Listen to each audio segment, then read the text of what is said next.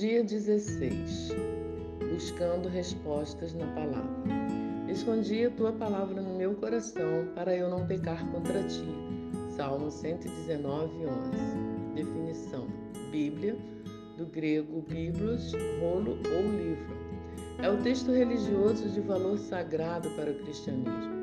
É considerada pela Igreja como divinamente inspirada, trata-se de um documento doutrinário Segundo a tradição aceita pelos cristãos, foi escrita por 40 autores entre 1445 e 450 a.C., livros do Antigo Testamento, e 45 e 90 depois de Cristo, livros do Novo Testamento, totalizando um período de quase 1600 anos de escrita.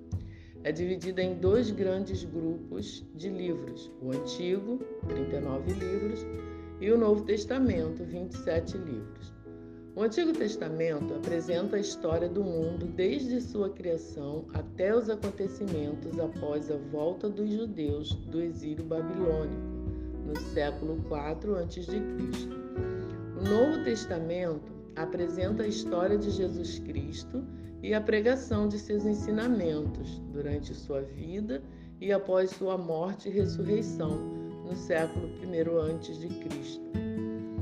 É o livro mais vendido de todos os tempos, com mais de 6 bilhões de cópias em todo o mundo, uma quantidade sete vezes maior que o número de cópias do segundo colocado da lista dos 21 livros mais vendidos no mundo.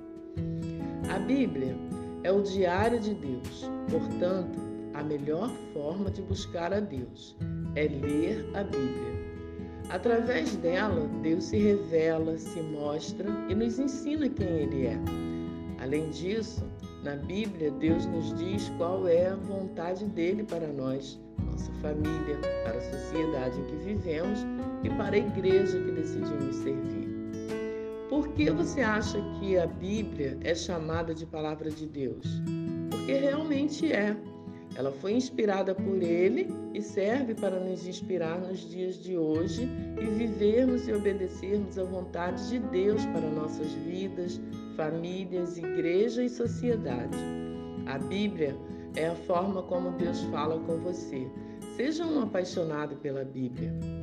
Estou ultimamente ocupado em ler a Bíblia. Tirai o que puderdes deste livro pelo raciocínio e o resto pela fé, e vivereis e morrereis um homem melhor. Abraão Lincoln.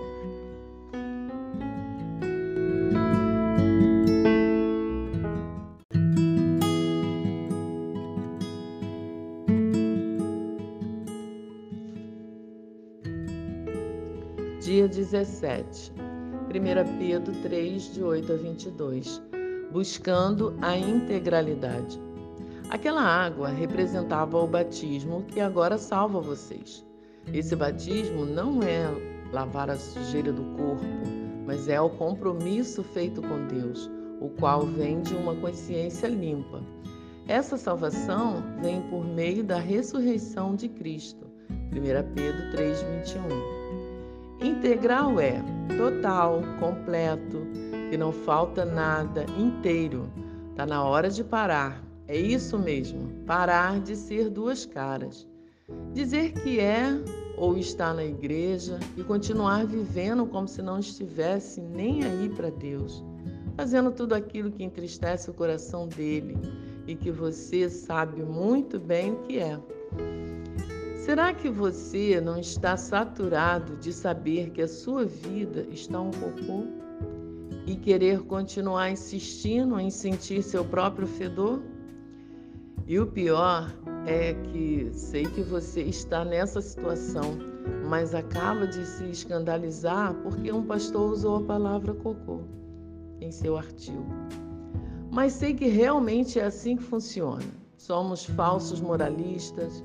Quando o outro fala ou faz algo errado, isso nos incomoda. Criticamos, atiramos pedras, mas esquecemos que nós também pensamos, falamos e fazemos muitas coisas que desagradam a Deus. Está na hora de mudar, mudar de vida de verdade, para que você não seja vomitado. Apocalipse 3,16. É isso mesmo. Provavelmente sua adoração falsa e fingida tem provocado náuseas em Deus. Se liga. Deus não quer nada menos que isso de você, tudo. Ou você se entrega a Ele de forma integral, corpo, alma e espírito, 1 Tessalonicenses 5,23 nos diz. Ou você não entregou nada. Deus o deseja na totalidade do teu ser. Só assim você pode considerá-lo de fato como seu Senhor. Ou você oferece tudo o que é e o que tem ao Senhor, ou não oferece nada. Simples assim.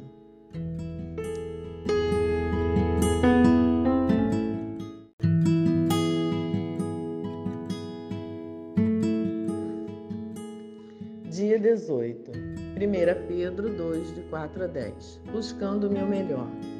Eu sempre darei graças a Deus, o Senhor. Seu louvor estará nos meus lábios o dia inteiro. Salmos 34, 1.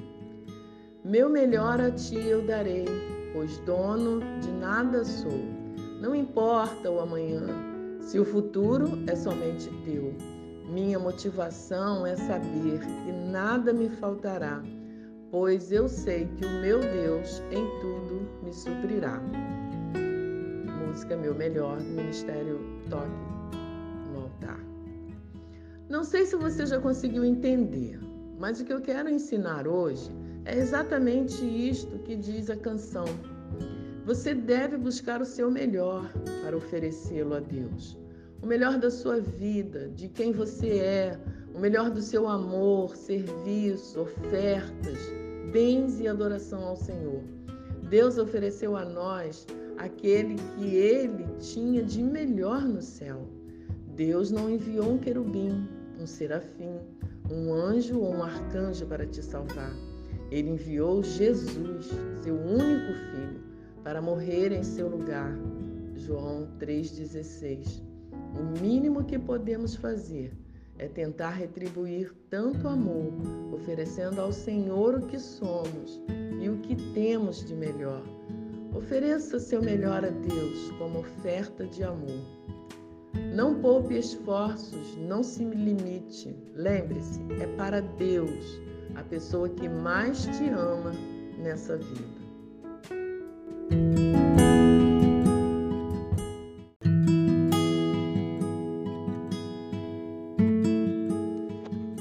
Dia 19, Mateus 21, 22, João 17, de 1 a 26. Buscando a Deus pela oração. Disse Jesus: Tudo o que vocês pedirem em oração, creiam que já o receberam, e assim lhes sucederá. Mateus 11, 24.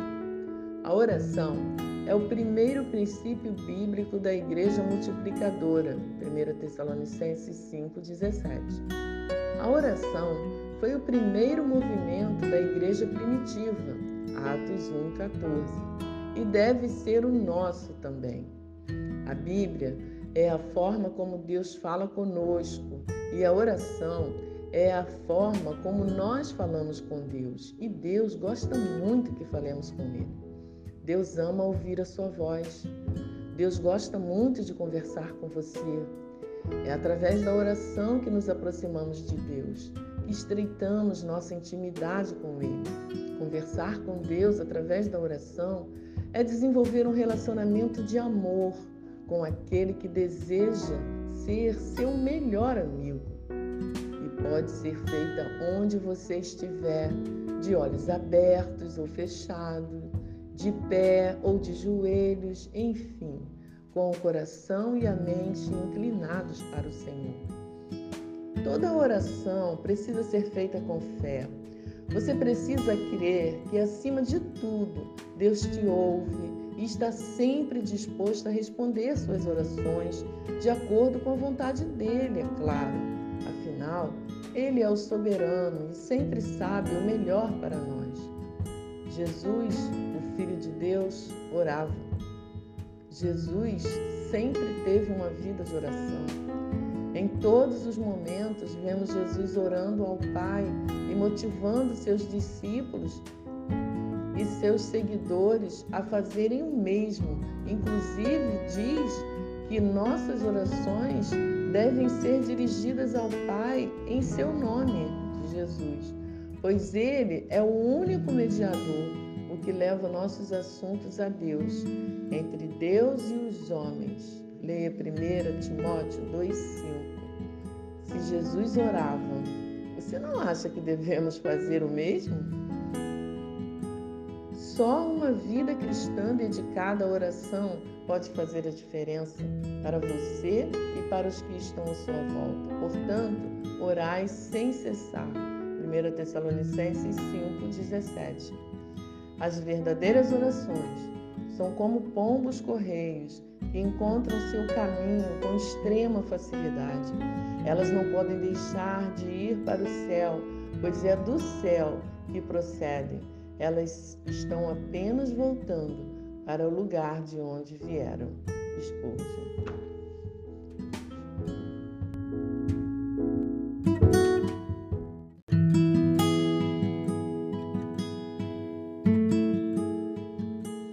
Dia 20.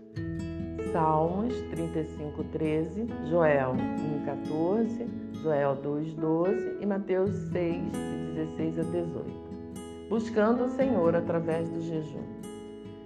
Disse Jesus: Esta espécie de demônio só sai pela oração e pelo jejum. Mateus 17, 21. Jesus abordou esse tema no Sermão do Monte. É interessante notar que a oração vem antes do jejum na sequência de seus ensinos. Isso nos revela que o jejum bíblico tem que ser acompanhado de oração. Jejum sem oração não passa de dieta para emagrecer. É possível orar sem jejuar, mas é possível jejuar sem orar. É possível ainda orar e jejuar com propósitos errados, como foi o caso do fariseu de Lucas 18, de 9 a 14. Mas o jejum bíblico sempre vem acompanhado de muita oração, humilhação e confissão de pecados. O fundamento básico do jejum e oração é o arrependimento. Pecados não confessados irão bloquear as suas orações. Jejum requer precauções conscientes. Consulte o seu médico em primeiro lugar, especialmente se você toma alguma medicação ou tem uma enfermidade crônica. Algumas pessoas nunca devem jejuar sem a supervisão de um profissional. Para um aproveitamento espiritual máximo, separe o tempo de jejum para estar sozinho com o Senhor. Ouça a sua direção. Quanto mais tempo você passa com Ele, mais significativo será o seu jejum. Exemplo: se o seu jejum é de novela, durante o tempo em que você estaria na frente da TV assistindo a novela, esteja sozinho em seu quarto em contato direto com o Senhor. Estamos o tempo todo enfrentando uma batalha espiritual que não percebemos a olho nu, pois ela acontece nos lugares celestiais. Efésios 6:12. Mas existe e é contra nós. João 10:10 10 e 1 Pedro 5:8. E por isso precisamos estar preparados. Tiago 4:7. Nenhum dos soldados vai para uma batalha desarmado. Efésios 6:11. Despreparado, e uma das principais armas dessa batalha é o jejum. Mateus 4 de 1 a 11. Jejuar é abster-se de algo que gostamos muito, é abrir mão de algo que sentimos falta para passar estes momentos em contato direto com Deus se preparando para vencer e aprendendo cada vez mais dele. O jejum cristão nasce da saudade de Deus, disse John Piper. Jejuar envolve também orar, arrepender-se e fazer uma sondagem no coração.